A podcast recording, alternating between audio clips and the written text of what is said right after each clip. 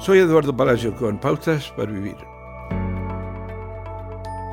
Se han formado muchas organizaciones para luchar contra la injusticia política, económica y social. Estas son causas nobles. Sin embargo, los humanos en su fervor sucumben a una práctica llamada control de acceso. El control de acceso ocurre cuando le decimos a la gente, si estás interesado en nuestra causa, debes estar 100% de acuerdo con la forma en que luchamos por la causa.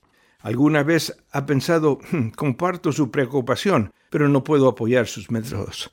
En tiempos bíblicos los creyentes estaban discutiendo sobre cómo vivir como cristianos. El apóstol Pablo escribió a los Galatas, pero si os mordéis o devoráis los unos a los otros, mirad que tampoco os, os destruyas los unos a los otros. La Biblia nos enseña que podemos aprender a discutir sobre temas importantes sin devorarnos unos a otros. Primero debemos formar opiniones a partir de hechos, no de conjeturas ni de rumores.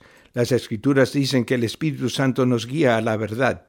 Luego debemos sentir empatía por nuestros potenciales adversarios.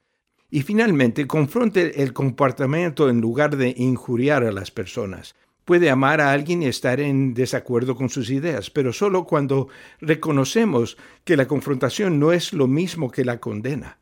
Jesús confrontó a las personas que encontró en pecado, pero ellos no cuestionaron su amor por ellos porque su forma de confrontación nunca se desvió hacia la condenación.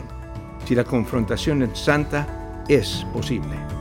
Acaba de escuchar a Eduardo Palacio con Pautas para Vivir, un ministerio de Guidelines International. Permita que esta estación de radio sepa cómo el programa le ha ayudado. Acompáñenos en la próxima emisión de Pautas para Vivir. Gracias por su sintonía.